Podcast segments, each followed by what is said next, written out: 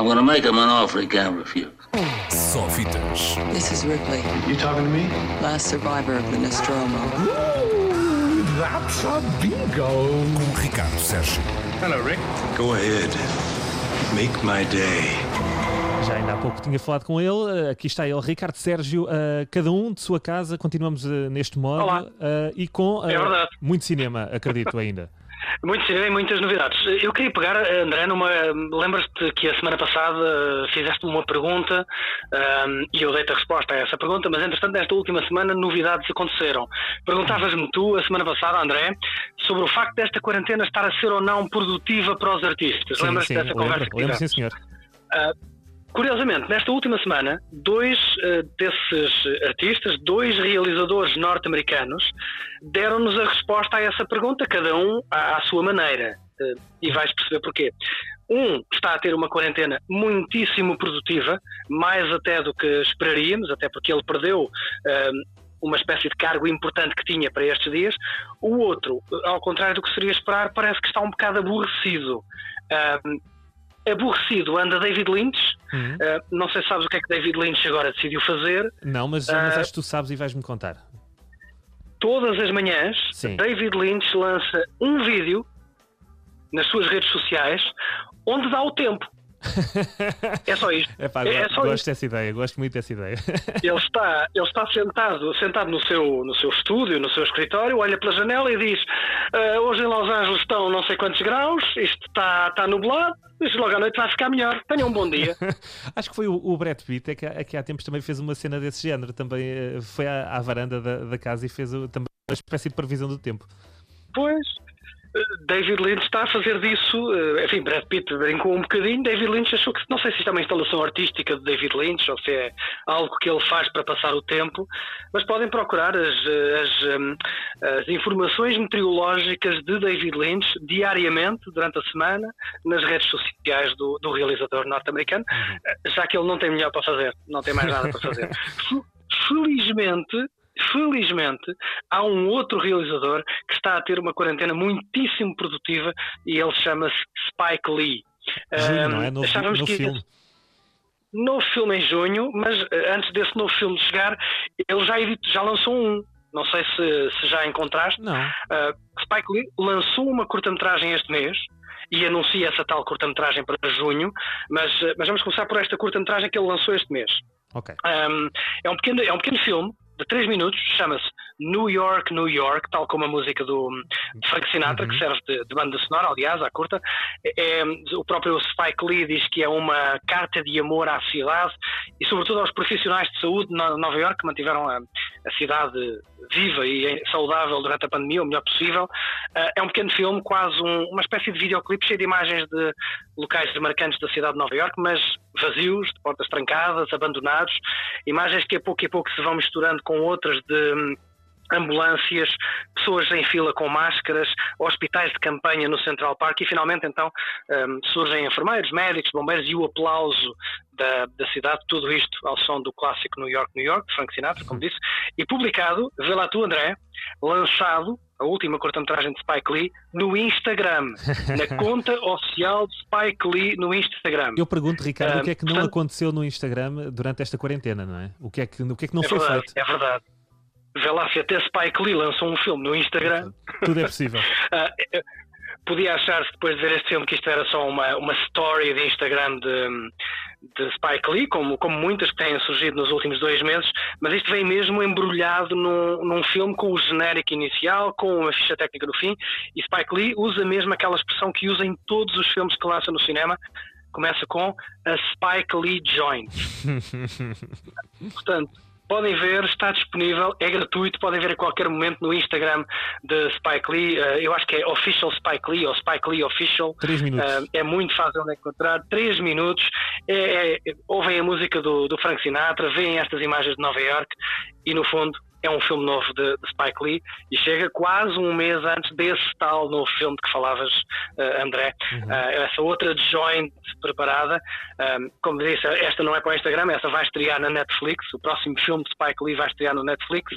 É menos estranho do que se eu dissesse que ia estrear no Instagram, mas por visto isso a, rea- a realidade anda a ganhar contornos de ficção, não é? E, e muda muito Um, rapidamente, portanto, eh, o que há uma semana parecia bizarro. Aliás, é isso que, tá- que estás a dizer, falarmos de uma estreia de um filme na, na Netflix há um ano atrás. No Instagram e no Netflix já é normal. Sim, mas há um ano atrás era, quer dizer, era um pouco estranho. Eh, No, Insta- no Instagram hoje é Era, normal. é, agora, agora, muito mais. Mas, mas o que é mais curioso com este filme de, de Spike Lee que vai estrear no Netflix é que hum, era para estrear em Cannes. O filme era para ser apresentado na edição deste ano do Festival de Cannes, Uhum. mas como entretanto Cannes foi adiado, Spike Lee, aliás, ia ser o presidente do júri, como Cannes foi adiado, hum, a Netflix chegou-se à frente. O que é irónico porque Cannes e a Netflix têm tido uma relação muitíssimo complicada nos últimos anos, muito complicada mesmo, mas agora a Netflix aparece como tábua de salvação do novo filme do presidente do júri do Festival de Cannes, um, que já não vai acontecer. É um filme que promete, tem uma série de atores conhecidos, é sobre um grupo de veteranos de guerra norte-americanos que voltam ao Vietnã décadas depois em busca de um tesouro escondido. Promete, vamos ver. A novidade de tudo isto é que a estreia vai ser, como disse, no Netflix e, e daqui a muito pouco tempo. Não é normal um filme eh, como um filme destes, um chamado blockbuster de verão, eh, estrear com tão pouca antecedência, ser anunciado com tão pouca antecedência. Normalmente os estúdios gostam de passar seis meses a vender um filme para garantir as boas audiências. A Netflix não precisa disso, sabe que daqui a um mês eh, meio mundo vai estar na Netflix a ver o novo filme eh, de, de, de Spike É Lee. 12, Portanto, não é? muito boas novidades. É dia 12 de junho, daqui a menos de um mês. Uhum. Um, eh, portanto, muito boas novidades para, para Spike Lee, que mostra que mesmo fechado em casa eh, e mesmo estando contra a abertura dos cinemas e sendo uma voz muito crítica daquela tentativa inicial de Cannes de não cancelar, eh, Spike Lee tem-se mantido ativo, a trabalhar, a preparar filmes e o resultado está aí. Um filme de Spike Lee no Instagram e daqui a um mês um filme de Spike Lee no Netflix. Ou então o boletim trilógico do David Lynch no YouTube. Uh, qualquer uma das opções parece-me bastante válida. Um, e, e esta semana, que, que filmes é que viste aí por casa? Tenho essa curiosidade. Ou séries? Começaste a ver alguma coisa? Tens Uh, não para tenho- isso? Comecei, uh, olha, vi duas séries, uma europeia, uma ingle, anglo uh, inglesa, não sei Hum. qual é o outro país que coproduz, uma série belga chamada Into the Night, passada num avião, interessante por ser uma série europeia com atores de vários países europeus, uh, mas com uma trama que podia muito bem ser um filme de ação norte-americano, uh, chama-se Into the Night, não é brilhante, mas é interessante. Ok, está. Uh, Onde uma é que outra existe? série que acabei. eu acho que esta Into the Night é Netflix. Ok. Netflix, certo. Também no mesmo Netflix, Black Earth Rising, eh, uma série mais política sobre os acontecimentos no Ruanda, eh, sobre o genocídio no Ruanda de Já ouvi falar bem dessa 1994. É muito interessante, eh, obviamente depois leva ali contornos de ficção, mas é passado nos dias de hoje, quando se passam, nos dias de hoje, a série do ano passado, Eh, portanto, quando passavam 25 anos desde o, desde o genocídio, eh, uma trama muito pessoal sobre uma jovem advogada que tem muito mais a ver com o que se passou eh, no Ruanda há 25 anos do que ela própria gostaria de pensar. É uma série que é interessante para quem gosta deste tipo de, de assuntos, política africana contemporânea, muito bem feita, muito bem escrita, com John Goodman eh, em topo de forma. Eh, mas curiosamente, André, a série que me está a deixar mais entusiasmado é uma série que só vai estrear no final do mês no Netflix. Hum. Uh, Lembras-te há uns tempos eu falei de uma série coreana de zombies, o Kingdom, Sim, sim. que é sim. muito boa e que aconselho toda a gente a ver. Pois esta é uma série indiana de zombies.